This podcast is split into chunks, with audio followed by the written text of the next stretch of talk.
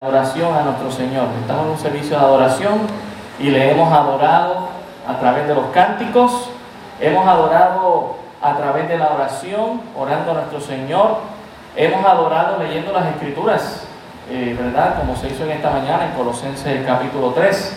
Hemos adorado escuchando música especial, hemos adorado dando testimonio de lo que el Señor está haciendo y vamos a estar adorando al Señor mientras escuchamos la predicación, al escuchar su palabra y responder a ella, adoramos a, Dios. Y hubo otro acto de adoración que se hizo en nuestro servicio y no debe pasar desapercibido. Y este acto de adoración probablemente es el menos popular del cual se haga y del cual se diga o se mencione cosa alguna. Este acto de adoración se hace con tu billetera pero no con ella, sino con lo que está dentro y con lo que le pertenece a nuestro Dios. Hoy vamos a hablar de Dios y el diezmo. Eh, recordamos lo que dice el Salmo 24. Dios es el dueño de toda su creación y todo lo pertenece por el hecho de que Él es el creador, como dice en Salmo 24.1, de Jehová es la tierra y su plenitud, el mundo y los que en él habitan. Así que vamos a dejar que Dios hable a nosotros en esta mañana mientras escudriñamos las escrituras. De hecho, hoy estaremos básicamente contestando una pregunta que se hizo acerca de esto, por eso estamos hablando del tema. Lo vi apropiado hablarlo un domingo en la mañana. Vamos a orar. Padre, gracias te damos por tu palabra y por todo este culto que hemos llevado a ti en oración. Señor, eh, recordamos a nuestra hermana Angeli, quien estará ¿verdad? en una citación de, la corte y rogamos, Señor, que por el palabra y que se haga justicia en todo lo que se haya, se haya de hacer. Rogamos que sea con su mamá, Señor, con su salud también, que por eso, Señor, le des sanidad a su cuerpo y le restaures. Y gracias, Señor, que la tenemos aquí en medio nuestro. Te pedimos ahora, Padre amado, que tú nos hables a través de tu palabra, que sea tu palabra, Señor, y tu Santo Espíritu quien nos convenza de esta gran realidad y práctica que debemos realizar. En el nombre de Jesús, amén. Dios y el diezmo. Hermanos, el diezmo y las ofrendas son una práctica voluntaria hecha antes de la ley judía. Yo sé que siempre hay este argumento famoso que algunos dicen, ¿verdad? que el diezmo es algo que se practicaba solamente en el Antiguo Testamento y que la ley de Moisés fue quien se le exigió al pueblo judío y ciertamente el diezmo fue ratificado por la ley judía, pero antes de ser ratificado fue practicado por gente que no tuvo ni leyes, ni estatutos, ni preceptos, sino que con un corazón voluntario y sincero le ofrendaron a Dios y le dieron diezmos a Dios. Quisiera que viéramos esos textos en Génesis el capítulo 4, comenzando. Génesis 4, verso 3 al 5. Génesis 4, verso 3 al 5. ¿Verdad? Aquellos que dicen que el, el era solo para los judíos, pues han ignorado las escrituras en ciertos pasajes. Mire este pasaje, Génesis 4, 3 dice, y aconteció andando el tiempo que Caín trajo del fruto de la tierra una ofrenda, ¿a quién se la trajo? Mire hermano, no, había ley, no había precepto, no había estatuto, no había requisito. Y Caín vino y le trajo una ofrenda a Jehová. Pero no solamente Caín, no en el verso 4.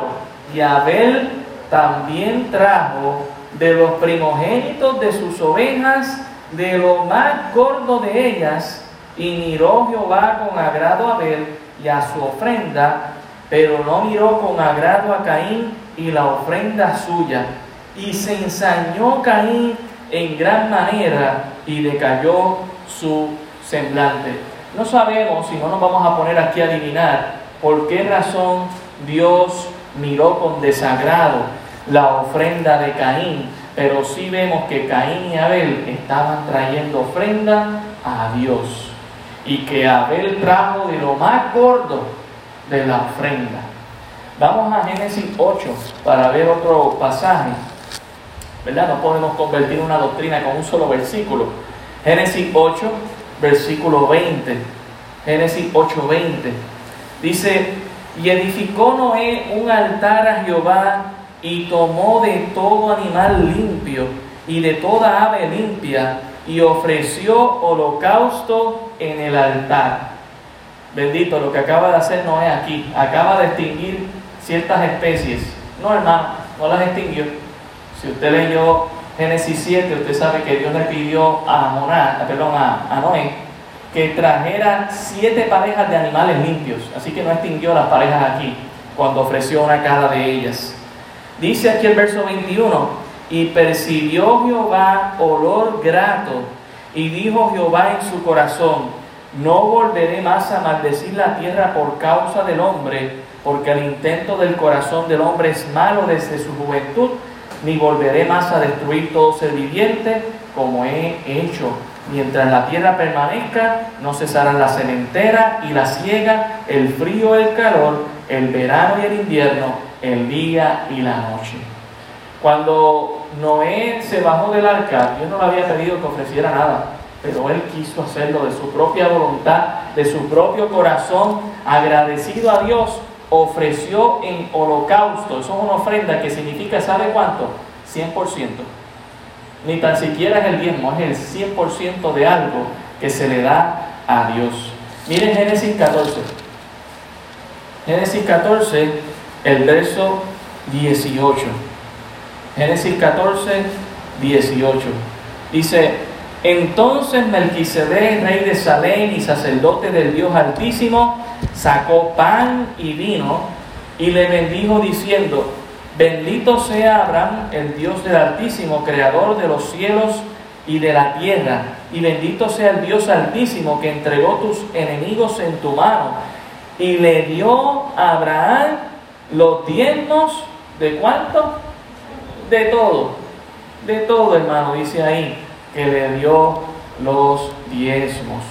Y si usted va un momentito y va conmigo a Hebreos, el capítulo 7, el autor de Hebreos habla acerca de los diezmos en referencia a la historia de Abraham. Y notemos algunas cositas aquí. Hebreos, el capítulo 7, el versículo 2. Hebreos 7, 2. A quien asimismo dio Abraham los diezmos de todo, cuyo nombre significa primeramente Rey de Justicia y también rey de Salem, esto es rey de paz. Versículo 4. Considerad pues cuán grande era este a quien aún Abraham el patriarca dio diezmos del botín. Ciertamente, los que de entre los hijos de Leví reciben el sacerdocio tienen mandamiento de tomar del pueblo de los diezmos según la ley, es decir, de sus hermanos aunque estos también hayan salido de los lomos de Abraham. Pero aquel cuya genealogía no es contada de entre ellos, tomó de Abraham los diezmos y bendijo al que tenía las promesas. Y sin discusión alguna, el menor es bendecido por el mayor. Y aquí ciertamente reciben los diezmos hombres mortales, pero allí uno de quien se da testimonio de que vive. Y por decirlo así, en Abraham pagó el diezmo también le vi que recibe los diezmos, porque aún estaba los lomos de su padre cuando Melquisedec le salió al encuentro. Notemos que aún un autor del Nuevo Testamento hace mención de esta práctica y no es condenada, sino hasta utilizada como una orientación, como un testimonio de lo que deberíamos hacer nosotros. Mire Génesis 28, Génesis 28, versículo 13. Génesis 28, versículo 13. Note lo que dice aquí. Y he aquí Jehová estaba en lo alto de ella, el cual dijo, yo soy Jehová, el Dios de Abraham tu padre y el Dios de Isaac. La tierra en que estás acostado te la daré a ti y a tu descendencia. Será tu descendencia como el polvo de la tierra y te extenderás al occidente, al oriente, al norte y al sur. Todas las familias de la tierra serán benditas en ti y en tu simiente. He aquí yo estoy contigo y te guardaré por donde quiera que fueres y volveré a traerte a esta tierra, porque no te dejaré hasta que haya hecho lo que te he dicho. Y despertó Jacob de su sueño y dijo, ciertamente Jehová está en este lugar y yo no lo sabía. Y tuvo miedo y dijo, cuán terrible es este lugar. No es esto otra cosa que casa de Dios y puerta del cielo. Y se levantó Jacob de mañana y tomó la piedra que había puesto de cabecera y la alzó por señal y derramó aceite encima de ella y llamó el nombre de aquel lugar Betel, aunque Luz era el nombre de la ciudad primero. E hizo Jacob voto diciendo, si fuere Dios conmigo y me guardare en este viaje en que voy, y me diere pan para comer y vestido para vestir, y si volviere en paz a la casa de mi padre, Jehová será mi Dios, y esta piedra que he puesto por señal será casa de Dios, y de todo lo que me dieres, el diezmo apartaré para ti. Hermanos, todos estos, todos estos ejemplos que he mencionado, no había ley judía que exigiera dar el diezmo. Todos estos hombres de su corazón, de su voluntad, le quisieron dar a Dios. Notemos que ningún diezmo o ofrenda fue exigido de parte de Dios, sino dado por sus siervos voluntariamente y agradecidamente. Aún durante la ley fue así. Mire Éxodo 25. Aún durante la ley, aunque era un mandato para el sostenimiento económico, para ayudar a los levitas que no tenían herencia, y debe decir, ¿verdad? Cuando pensamos en un diezmo pensamos en el 10% y así debe ser, debemos pensar de esa manera. Pero cuando usted cuenta todos los diezmos que el pueblo de Israel daba, porque había uno que lo daba una vez cada tres años, había otro que lo daba para los levitas y otro para el templo, constituía un 23%, no un 10%. Note lo que dice Éxodo 25, cómo Dios quería que dieran esto. Jehová habló a Moisés diciendo, di a los hijos de Israel que tomen para mí ofrenda de todo varón que le diere de su voluntad. Note que nos dice, ¿de su qué? De corazón tomaréis mi ofrenda y esta es la ofrenda que tomaréis de ellos: oro, plata, cobre, azul, púrpura, carmesí, lino fino, pelos de cabra, pieles de carneros teñidas de rojo, pieles de tejones, madera de acacia, aceite para el alumbrado, especias para el aceite de la unción y para el incienso aromático, piedras de onice y piedras de engaste para el efod y para el pectoral, y harán un santuario para mí y habitaré en medio de ellos conforme a todo lo que yo te muestre, el diseño del tabernáculo y el diseño de todos los utensilios, así lo haréis. Mire, aunque fue un mandato, Dios quería que lo hicieran de su voluntad y de corazón, aún dentro de la ley. Ahora hay algunos que dicen que no se debe diezmar, porque esto simplemente era algo del Antiguo Testamento. Y yo les digo, no solamente veamos el testimonio del Antiguo Testamento, pero veamos el testimonio del futuro. No pensemos en la iglesia por un momento, pensemos en el milenio y pensemos en la nueva creación de los cielos nuevos y la tierra nueva. Vaya conmigo a Isaías 66 para que usted vea qué se le estará dando a Dios. Isaías 66, versículo 20. Isaías 66, versículo 20 al 23. Y note lo que dice el pasaje. Esto es en contexto del milenio. Y traerán a todos vuestros hermanos de entre todas las naciones por ofrenda a quién? A Jehová en caballos, en carros, en literas, en mulos y en camellos a mi santo monte de Jerusalén dice Jehová, al modo de los hijos de Israel, cuando dice al modo de los hijos de Israel, está diciendo, hazlo como se hacía, mira ya, en el antiguo pacto, ¿ok? Trae la ofrenda en utensilios limpios a la casa de Jehová, y tomaré también de ellos para sacerdotes y levitas, dice Jehová, porque como los cielos nuevos y la tierra nueva que yo hago permanecerán delante de mí, dice Jehová, Así permanecerá vuestra descendencia y vuestro nombre, y de mes en mes Y de día de reposo en día de reposo vendrán todos a adorar delante de mí. ¿Quién lo dice, hermano? Jehová. Esto es futuro, esto no ha pasado, esto va a pasar. Vamos a Zacarías. Este texto lo he leído en varias ocasiones, pero hoy el énfasis es sobre los diezmos y las ofrendas. Zacarías 14. Zacarías 14, el verso 14. Zacarías 14, verso 14. Y Judá también peleará en Jerusalén y serán reunidas las riquezas de todas las naciones de alrededor, oro y plata y ropa de vestir en gran abundancia. Así también será la plaga de los caballos, de los muros, de los camellos, de los asnos y de todas las vuestras, vuestras bestias que estuvieren en aquellos campamentos. Y todos los que sobrevivieren de las naciones que vinieron contra Jerusalén, subirán de año en año para adorar al Rey, a Jehová de los ejércitos, y a celebrar la fiesta de los tabernáculos. Y acontecerá que de las familias de la tierra que no subieran a Jerusalén para adorar al Rey, Jehová de los ejércitos, no vendrá sobre ellos lluvia. ¿Qué traerán a Jehová? Las riquezas de las naciones. Olvídese del diezmo, riquezas. Vaya a Apocalipsis del capítulo 21. Apocalipsis 21, verso 1.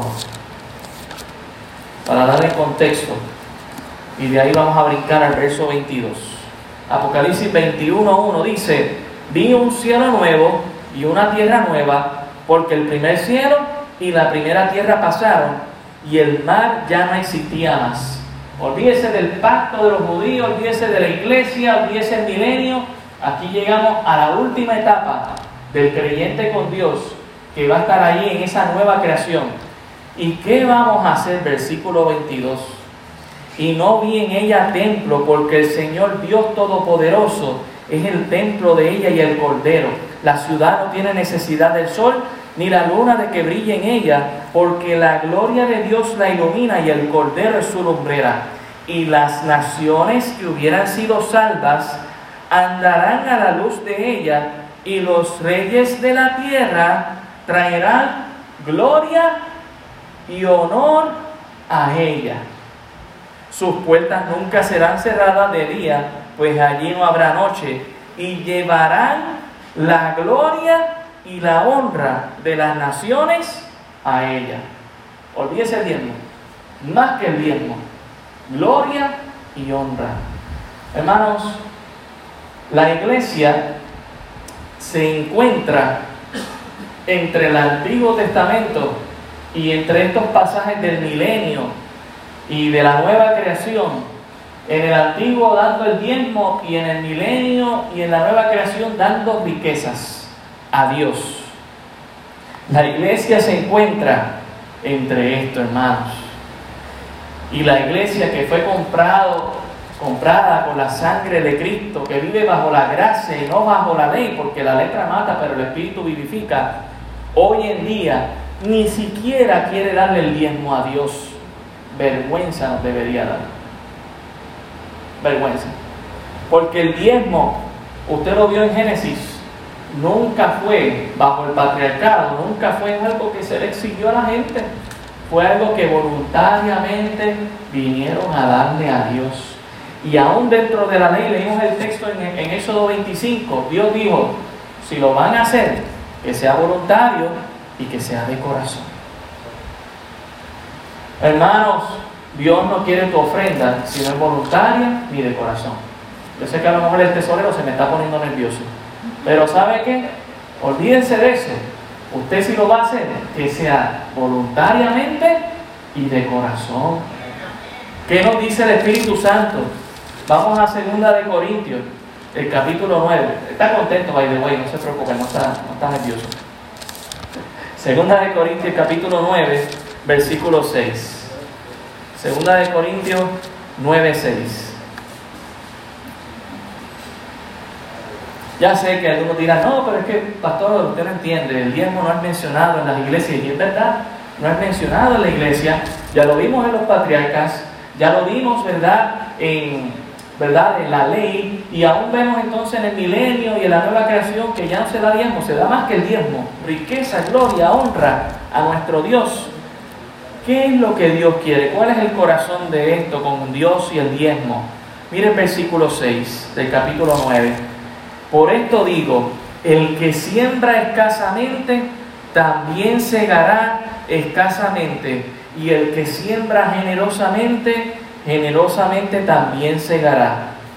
Cada uno ve como propuso. Mire, Dios no ha cambiado, hermanos. En la ley Dios quería que cuando dieran, dieran de corazón. Dios, no, Dios sigue siendo el mismo, hermanos. Dios no ha cambiado. Pues la expectativa que Dios tiene de nosotros tampoco ha cambiado. Dios quiere que si tú des, tú des de corazón. ¿Qué motivaciones no deben estar en la ofrenda? Y, te, y quiero con autoridad decirte esto, hermano. Si tú diste hoy tu diezmo con tristeza, recógela, por favor. Dios no la quiere. Si tú diste tu diezmo con tristeza, ve y recógela, Dios no la quiere. Dice aquí, no con tristeza, ni por necesidad. Si diste tu diezmo porque estás necesitado, Dios tampoco la quiere. Por favor, ve y recógela. ¿En serio lo digo? Con toda la autoridad que Dios me da aquí en su palabra, vaya y recoja su ofrenda si usted lo hizo con tristeza y si usted lo hizo por necesidad. Dice aquí, porque Dios ama al dador alegre. Dios quiere un corazón contento, hermanos. Dios no quiere un corazón triste. Dios no quiere un corazón que está pensando, wow, esto es lo que yo pude haber sacado para. Olvídese de eso. Si usted está pensando en eso, recoge esa ofrenda. Dios no la aceptó. Se la ahorra. Dice aquí el verso 8 y poderoso es Dios para hacer que abunde en vosotros toda gracia, a fin de que teniendo siempre en todas las cosas todo lo suficiente, abundéis para toda buena obra, como está escrito, repartió, dio a los pobres, su justicia permanece para siempre. Hermano, Dios es fiel, Dios es justo y Dios quiere corazones dispuestos y alegres a dar, no tristes, no con necesidades. Claro que Dios sabe nuestras necesidades, pero ¿qué dijo el Señor Jesucristo en Mateo 6:33? Mas primeramente el reino de Dios y su justicia y todas las demás cosas serán añadidas. Y en el contexto es comida y ropa, cosas muy necesarias. Si vemos el corazón del Señor Jesucristo, no diría nada diferente. Ahora usted pensará acerca de Dios. Dios me pide que yo lo haga. Bueno, sí, Dios se lo pide, pero Dios quiere que si usted lo haga, lo haga de corazón y voluntariamente. Y déjeme decirle algo. Dios no le está pidiendo algo a usted que Él no haya hecho primero. Segunda de Corintios, el capítulo 8, versículo 9. Segunda de Corintios 8, 9. Dice, porque ya conocéis la gracia de nuestro Señor Jesucristo, que por amor a vosotros se hizo qué? Pobre, siendo qué? Hermano, yo quiero que usted entienda que Dios se hizo pobre siendo rico. Es decir, que Dios tenía un estatus y dio todo y se quedó pobre para salvarte a ti. Dios no te está pidiendo algo que Él no hizo antes. Dice aquí, siendo rico para que vosotros con su pobreza fueseis enriquecidos, hermanos. Mire, Dios no lo quiere usted pelado. Dios lo que quiere que usted dé con un corazón libre, con un corazón voluntario, agradecido a Dios porque Dios ha sido tan bueno con nosotros. Por favor, no dé ofrenda pensando que Dios me va a perdonar pecados. La ofrenda no es para perdón de pecados. No dé ofrenda pensando, bueno, pues yo doy 20 y Dios me da 40. No lo haga así. Ah, que Dios en su gracia a veces lo hace, pues sí. Si Él lo quiere hacer y si Él le place, sí. Pero si Él no le place, pues tampoco lo hace. Hágalo con un corazón, mire como dice ahí en 2 Corintios 9, 7, no con tristeza ni por necesidad. Dios ama al dador alegre. Hágalo con alegría. Y hay razones para esta adoración con alegría. En primer lugar, la gratitud. Hermanos, no hay nada, en, tampoco vamos a dar dinero para comprar salvación. ¿verdad? Ni tampoco vamos a dar dinero para asegurar un lugar en el cielo. No, no, no, no estamos haciendo nada de eso. Cuando yo doy mi bien mismo ofrenda, es gratitud a Dios. Es corazón agradecido a Dios, hermanos. Cuando das, ¿a quién tú le das? ¿Estás dando a la iglesia? ¿Le estás dando al pastor? ¿Le estás dando al misionero? ¿Le estás dando a la escuela dominical o al fondo de construcción del templo? No, cuando das en adoración, tú le das a Dios. Y cuando tú le das al reino de Dios, hermano, tú estás haciendo tesoro en los cielos. ¿Usted recuerda la enseñanza de Jesús? En Mateo 6 dice que nosotros hagamos tesoro en el cielo. ¿Dónde más, fuera de la iglesia, usted puede hacer tesoros en el cielo que no sea en la iglesia? Y cuando usted hace ese tesoro en la iglesia, en la iglesia, en Dios, usted está atesorando para usted, porque el Señor luego dice, donde esté tu tesoro, allí está tu corazón. Hermano, estamos haciendo mucho tesoro aquí en la tierra, tu tesoro está aquí, tu corazón está aquí. Si usted está haciendo tesoros en el cielo, su corazón está en el cielo. Y lo hacemos por gratitud. Mire lo que dice Efesios 2.4. Efesios 2.4. Mire lo que dice aquí, dice, pero Dios que es rico en misericordia, por su gran amor con que nos amó, aun estando nosotros muertos en nuestros pecados, nos dio vida juntamente con Cristo. Por gracia sois salvos. No hay dinero que compre la salvación en esta tierra. Usted puede juntar todo lo que usted quiera. No hay tesoro yo quiero recordarle que todo lo que está en este mundo le pertenece a Dios y que, y, que no hay nada, hermanos, que le haga comprar a usted la salvación. Usted le puede dar todo lo que usted pretenda darle a Dios. Usted no va a comprar la salvación. No hay precio para ella. Verso 6. Y juntamente con Él nos resucitó y asimismo nos hizo sentar en los lugares celestiales con Cristo Jesús para mostrar en los siglos venideros las abundantes riquezas de su gracia en su bondad para que con nosotros, para con nosotros en Cristo Jesús. Hermano, Dios nos ha dado toda su riqueza. Usted se ha convertido en hijo de Dios. ¿Sabe cuánto usted va a heredar con Dios? Todas las cosas, hermanos. Entonces, ¿qué le estamos dando a Dios? Peleamos por dar el diezmo. No, no, pastor, ni el diezmo voy a dar porque el diezmo no está en la Biblia, no está en, nuestro pacto. Bueno, usted ve a gente antes del pacto dando diezmo y usted ve a la gente posterior al pacto de la iglesia dando riquezas a Dios. ¿Qué usted le va a dar a Dios? Y si lo va a dar, hágalo con gratitud, hágalo con alegría. También le damos a Dios no solamente gratitud, pero le damos porque es su propiedad. El Salmo 24.1, ahorita lo leí, Salmo 24.1 dice lo siguiente. De Jehová es la tierra y su plenitud, el mundo y los que en él habitan, porque él la fundó sobre los mares y la firmó sobre los ríos. Mano, todo le pertenece a Dios. Entonces, ¿qué Dios me está pidiendo? 10%. Mire lo que dice Primera de Corintios 6, 19. Primera de Corintios 6, 19. Para que usted entienda algo. Primera de Corintios 6, 19 dice lo siguiente. ¿O ignoráis que vuestro cuerpo es el templo del Espíritu Santo, el cual está en vosotros, el cual tenéis de Dios y que no sois vuestros? porque habéis sido comprado por precio, glorificad pues a Dios en vuestro cuerpo y en vuestro espíritu, los cuales son de Dios. Hermano, Dios es tan rico y tan grande. Se quedó pobre dando todo, pero sabemos que es simplemente una expresión. Como diría en Filipenses el capítulo 2, Dios no escatimó a su hijo, no se puso a sacar cuenta, wow, si doy a mi hijo lo pierdo todo. No, por amor de su voluntad dio a su hijo.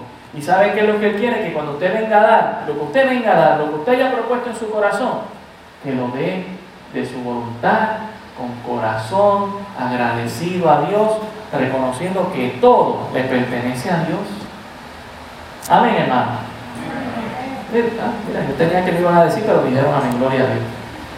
Mire, no solamente, no solamente le damos a Dios por gratitud, no solamente le damos a Dios porque todo le pertenece a Él, pero también le damos a Dios porque estamos dedicados a Él. Miren Romanos capítulo 12, Romanos 12, versículo 1, un pasaje muy conocido. Romanos, Romanos 12, 1. Así que hermanos, os ruego por las misericordias de Dios que presentéis vuestros cuerpos en sacrificio vivo, santo, agradable a Dios, que es vuestro culto racional. No conforméis a este siglo, sino transformados por medio de la renovación de vuestro entendimiento, para que comprobéis cuál sea la buena voluntad de Dios, agradable y perfecta.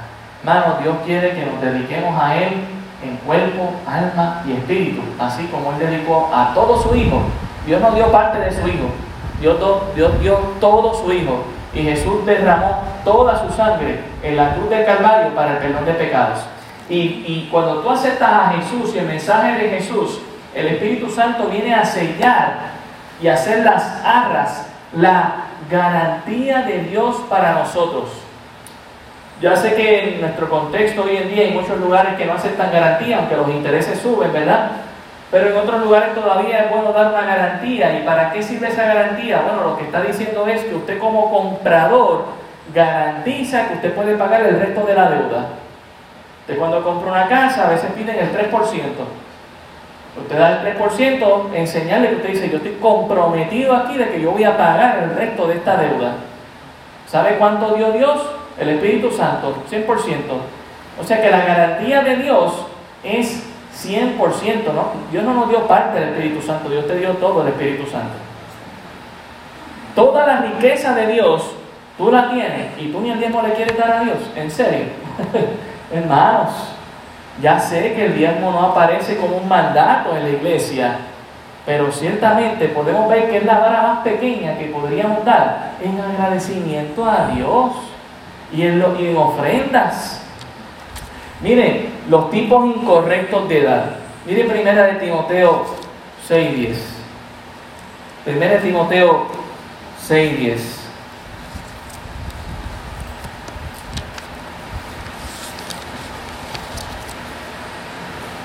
Primera de Timoteo 6.10 dice, porque raíz de todos los males es el amor al dinero. ¿Sabe qué pasa cuando usted no quiere ofrendar ni quiere diezmar? usted ama su dinero.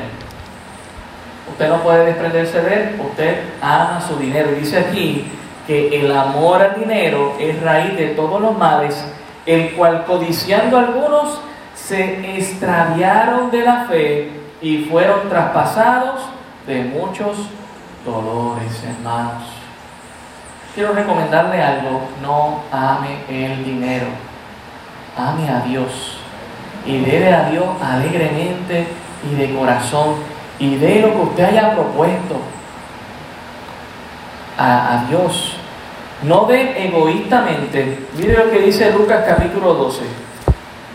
Si usted va a dar egoístamente, mejor no lo haga. Lucas 12, versículo 16. Lucas 12, verso 16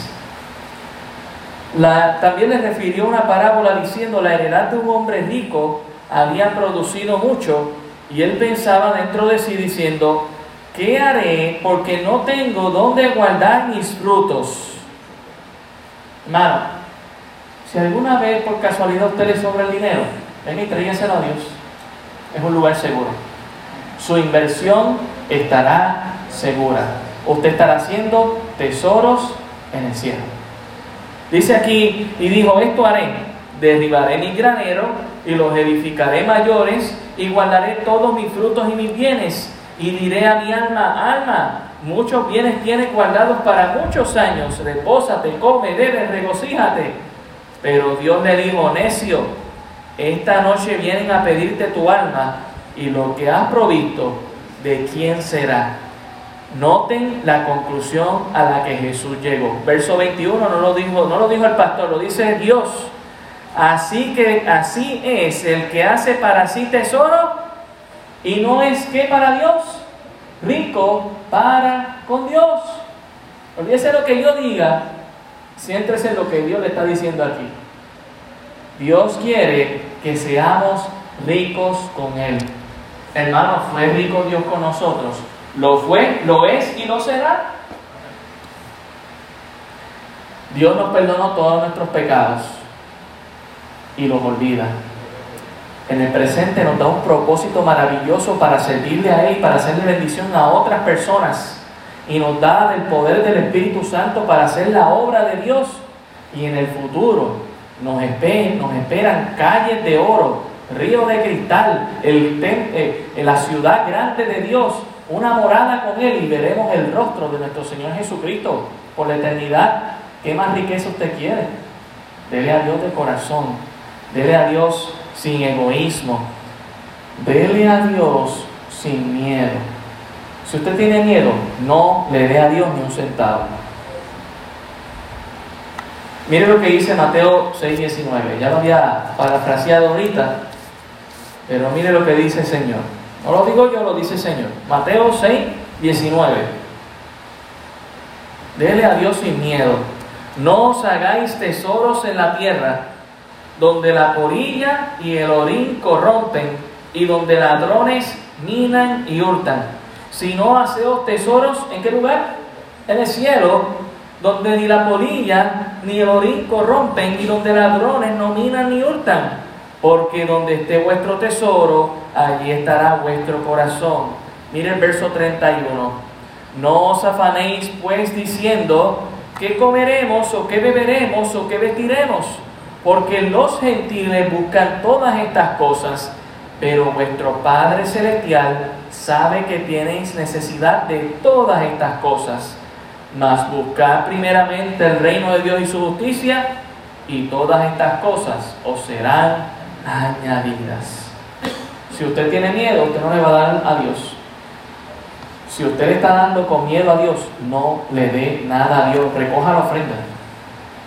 Recoja lo que Dios, si usted está dando con miedo. Dios quiere que demos sin miedo. Y, ya sé ahorita, ¿verdad? Y, y volveremos a ese pasaje. Mencionamos un pasaje que es mencionado por aquellos que les encanta el Evangelio de la prosperidad del que siembra escasamente recogerá escasamente y el que siembra abundantemente recogerá. Pero es que el contexto habla de eso, hermano, habla de dar. Usted puede leer 2 de Corintios desde el capítulo 8 hasta el capítulo 9 y tiene que, que ver con dar al Señor. Lo que usted siembra, lo que usted da poco, pues usted va a recoger poco, lo que usted da mucho, usted va a recoger mucho. No lo digo yo, lo dice el Señor. Es su promesa. Hermanos, tampoco quiera ser astuto, ni tampoco quiera aparentar algo dando a la obra de Dios. Hechos 5, Hechos 5.1. Solamente para que sepa, y verdad, aquí está nuestro tesorero aquí presente, los dos tesoreros presentes. Nunca les he preguntado a los hermanos, ¿cuánto da tal hermano? Aquí está el hermano y el hermano Mariano, pueden decir, ¿Cuánto está dando tal hermano para ver si? A veces me veo tentado, bueno Señor, ya quieren una posición de liderazgo, a ver si por lo menos están diezmando. Nunca he preguntado si están diezmando o no. Hermano, eso es entre, usted y Dios. Es entre mí y Dios. También los hermanos saben que yo diezmo, que yo ofrendo y que doy a misiones y a otro templo. Y si usted no me cree, le doy el permiso para que ahorita vaya y vea el sobrecito. Sin ningún problema, hermano. Porque quien nada oculta, nada teme. No seamos astutos queriendo dar para aparentar las apariencias o para... Mire lo que dice Hechos 5. Mire lo que dice aquí. Pero cierto hombre llamado Ananías, con Zafira su mujer, vendió una heredad y sustrajo, la palabra sustraer tiene que ver con quitar, ¿verdad? Sustrajo del precio, sabiéndolo también su mujer, y trayendo solo una parte, lo puso a los pies de los apóstoles. No tiene nada de mal. Usted ve como usted propuso en su corazón. El problema fue que si usted lee el capítulo 4, pues ya habían varios hermanos como José que habían dado todo. Eh, estaban alegres dándole al Señor el 100% ahí. Y Ananías y Zafira pues como que no se querían quedar atrás. Así que ellos dieron por apariencia. Sacaron para ellos, cosa que tenían derecho, pero dijeron, lo estamos dando todo. Verso 3. Y dijo Pedro, Ananías, ¿por qué llenó Satanás tu corazón para que mintieses al Espíritu Santo y sustrajeses del precio de la heredad, reteniéndola? No se te quedaba a ti y vendida, no estaba en tu poder. ¿Por qué pusiste esto en tu corazón?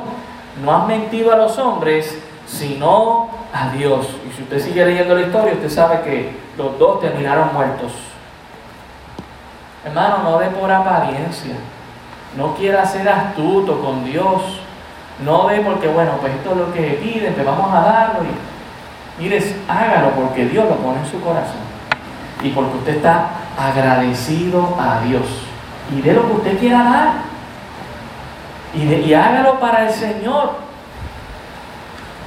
Mire, los principios correctos para dar. Ya vimos el de Abraham, allá en Génesis 14, verso 18, y lo vimos en Hebreos. Abraham, eh, ¿verdad? El autor de Hebreos dice de Abraham que él consideró a Melquisedec como una gran persona a la cual se le debía dar diezmos. Y nosotros tenemos a Cristo. ¿Acaso no es una gran persona para que lo menos que le demos sea un diezmito? un 10%. Digo, usted y yo no consideramos a todos los que están en el gobierno grandes personas y le damos un 11.5. Y sabemos lo que hacen con ese dinero porque está desaparecido. ¿Y por qué no podemos libremente darle a Dios, hermanos? No deberíamos al menos convertirlo en nuestro mínimo, el diezmo.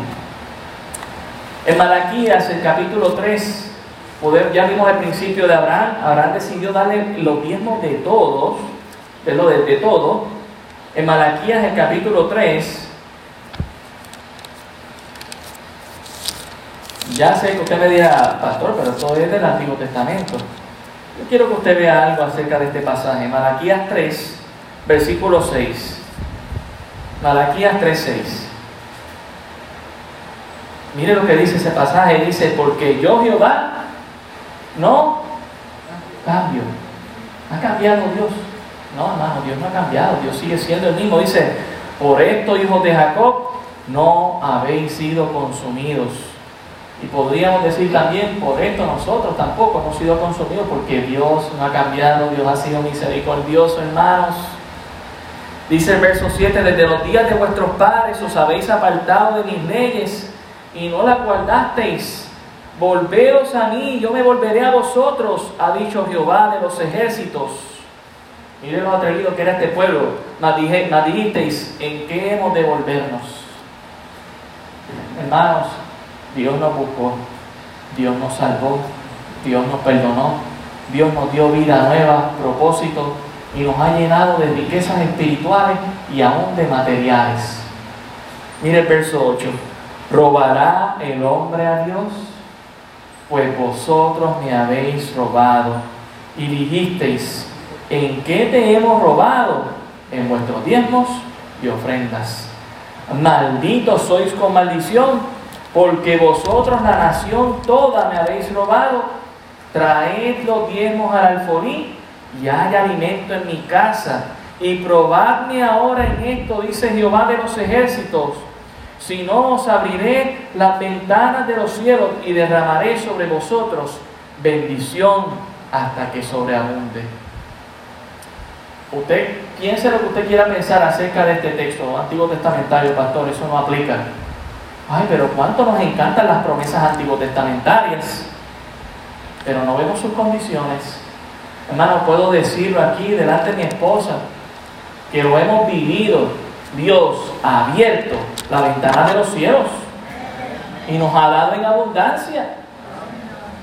Yo vuelvo y lo repito, yo jamás, como en bienes materiales, hubiese cuidado tan bien como Dios está cuidando de mi hija y de mi esposa.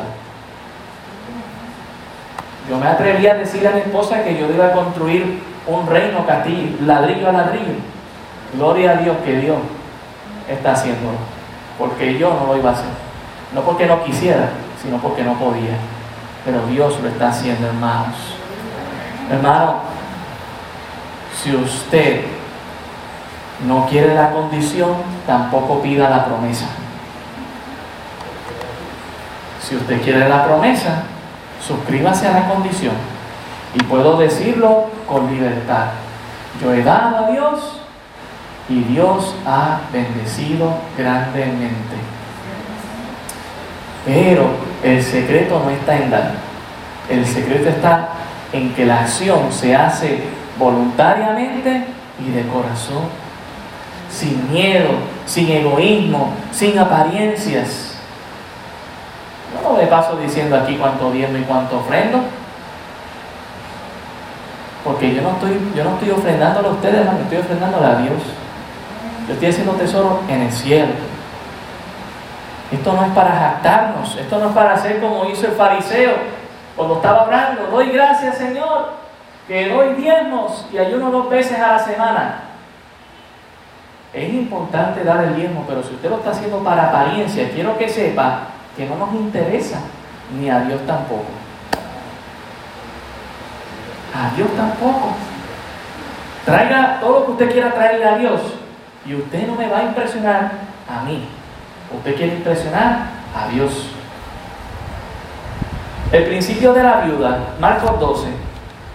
Marcos 12. Mira lo que dice Marcos, el capítulo 12 el versículo 41.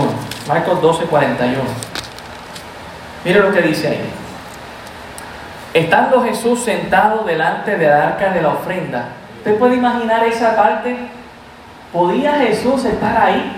Pues claro, Él es el dueño, hermano, y Señor. Y decidió, usted puede imaginar que nosotros tuviéramos a alguien velando ahí mientras usted está ofrendando a ver cuánto usted da. Porque eso era lo que Jesús estaba haciendo. Y mira lo que dice aquí.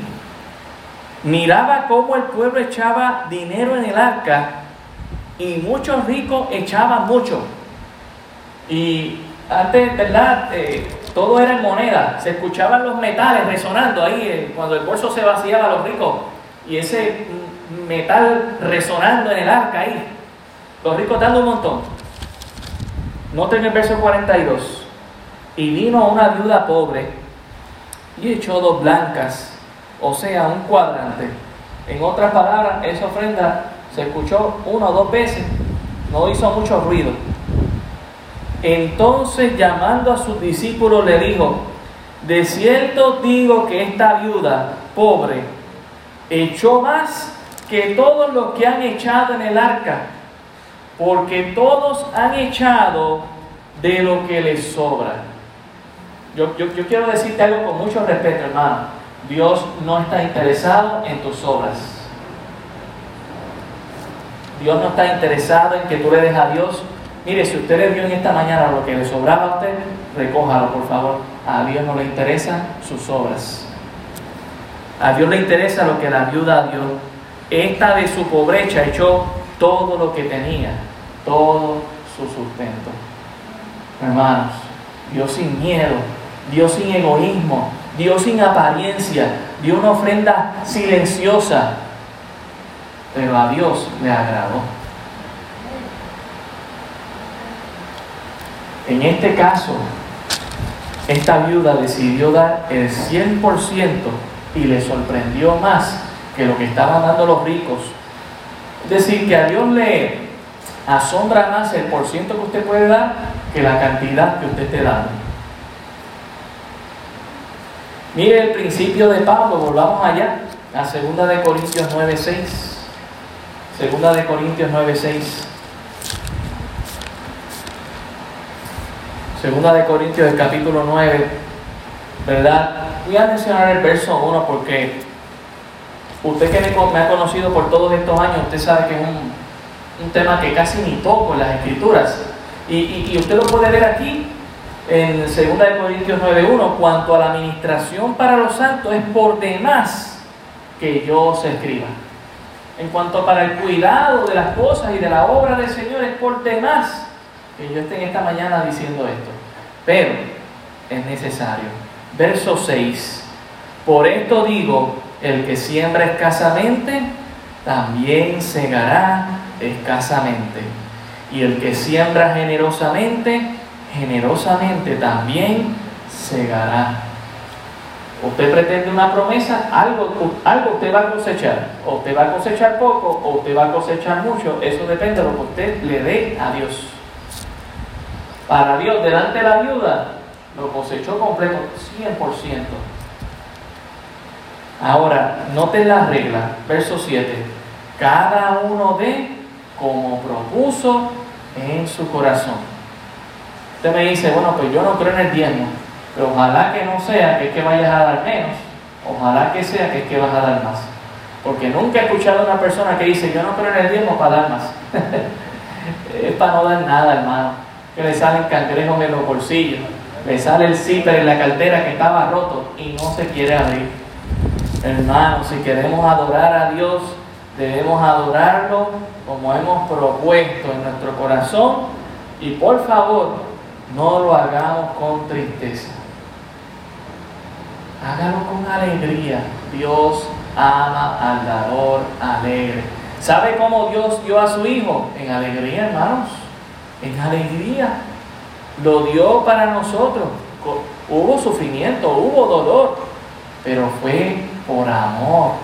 Y luego dice, no con tristeza, ni por necesidad. Hermano, Dios sabe la necesidad que usted tiene. Si usted no puede dar una cantidad, pues no la dé porque no la puede dar. No se vuelva loco tampoco.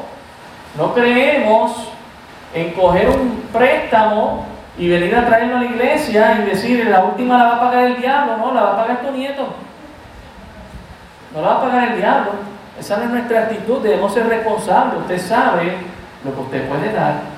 Usted sabe en su corazón cuánto usted puede dar, pero lo que dé no lo haga con tristeza, ni lo haga por necesidad, porque Dios ama al dador alegre. ¿Sabe qué es lo que quiere Dios? Que cuando usted esté dando, usted esté dando con alegría. Si, nada, si todas estas cosas le impiden dar con alegría, pues no lo dé. No se lo dé a Dios. ¿Sabe por qué? Porque usted lo que hizo entonces fue gastar dinero. Muy parecido al ayuno, como dice el hermano Ernesto. Si usted está ayunando sin buscar a Dios, usted está pasando hambre. Si usted está dando sin hacerlo con alegría a Dios, usted está gastando dinero como lo hace allá afuera muchas veces cuando hace malas inversiones. Gastando el dinero. Pues mire, Dios no quiere eso. Pablo nos recuerda aquí que cosecharemos en proporción a lo que sembramos que debemos dar con propósito, de buena gana y con alegría. Y cuando eso esté hecho, no nos va a faltar nada. La promesa de Dios está ahí. Note lo que dice el pasaje, versículo 8. Y poderoso es Dios para hacer que abunde en vosotros toda gracia, a fin de que teniendo siempre en todas las cosas todo lo suficiente, abundéis para toda buena obra. Como está escrito, repartió, dio a los pobres, su justicia permanece para siempre. Hermanos, consideremos otras denominaciones y algunas sectas falsas. ¿Cómo le dan a esos dioses falsos? Y usted no le quiere dar a Dios ni el diezmo. Hermanos, esos templos no se construyen de la nada esos recursos que tienen no vienen de la nada, vienen de esos fieles seguidores que le dan a ese supuesto Dios falso todo lo que tienen y lo hacen con alegría. Y es un Dios falso, y usted y yo, que tenemos un Dios verdadero y grande, que en el futuro dice que le traeremos riqueza, honra y gloria a Dios. No le puede dar ni tan siquiera el diezmo y la ofrenda a Dios. Hermano, debemos verificar nuestro corazón. Y debemos pensar, aún lo que le estoy dando a Dios, lo estoy haciendo con alegría. Porque Dios dio a su Hijo con alegría. Dios no escatimó. Hermano, usted está ahí sacando la cuenta cuando le va a dar a Dios. ¿O es lo primero que usted le da a Dios? Yo le quiero dar un consejo. Lo primero que usted debe sacar es para Dios. Para que después no venga la tentación. Para que después no venga la necesidad.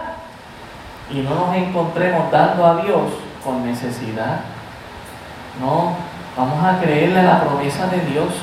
Ese Dios que no cambia. Y que te va a dar y te va a suplir todas tus necesidades. No te estamos diciendo que te vuelvas loco y dejes a, tu familia sin, sin nada. No te estamos diciendo que no pagues tus responsabilidades. Te estamos diciendo lo que vayas a hacer para Dios. Primero, hazlo de corazón. Hazlo agradecido y hazlo alegre. Si no puedes, no lo hagas. Dios quiere que usted y yo lo que hagamos, como leímos ayer en Colosenses 3 esta mañana, y todo lo que hagáis, hacedlo de corazón como para Dios, no para los hombres.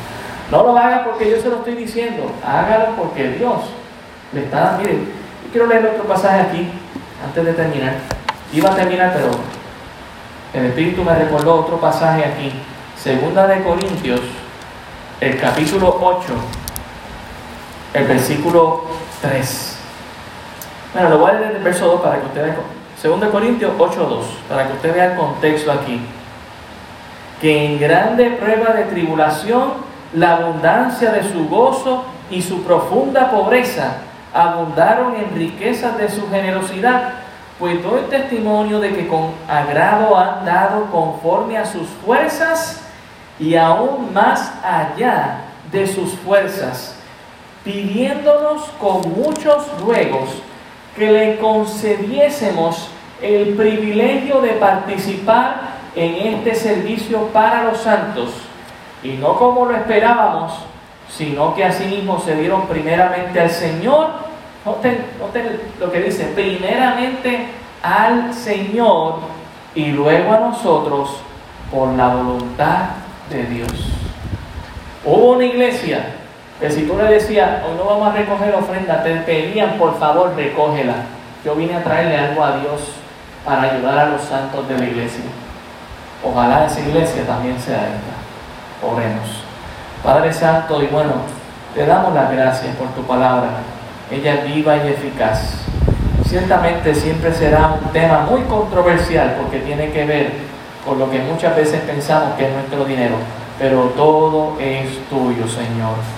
Y queremos dedicártelo y dártelo a ti. Queremos venir con un corazón y voluntario, no porque alguien nos los exige, sino porque Estamos tan agradecidos de lo que tú nos das que queremos dártelo a ti, Señor, alegres, contentos, satisfechos, Señor, por tu cuidado, por lo que has hecho en nuestras vidas. Señor, cambia nuestro corazón y nuestra perspectiva de qué debemos hacer con lo que tenemos para dártelo a ti alegremente. En el nombre de Jesús. Amén.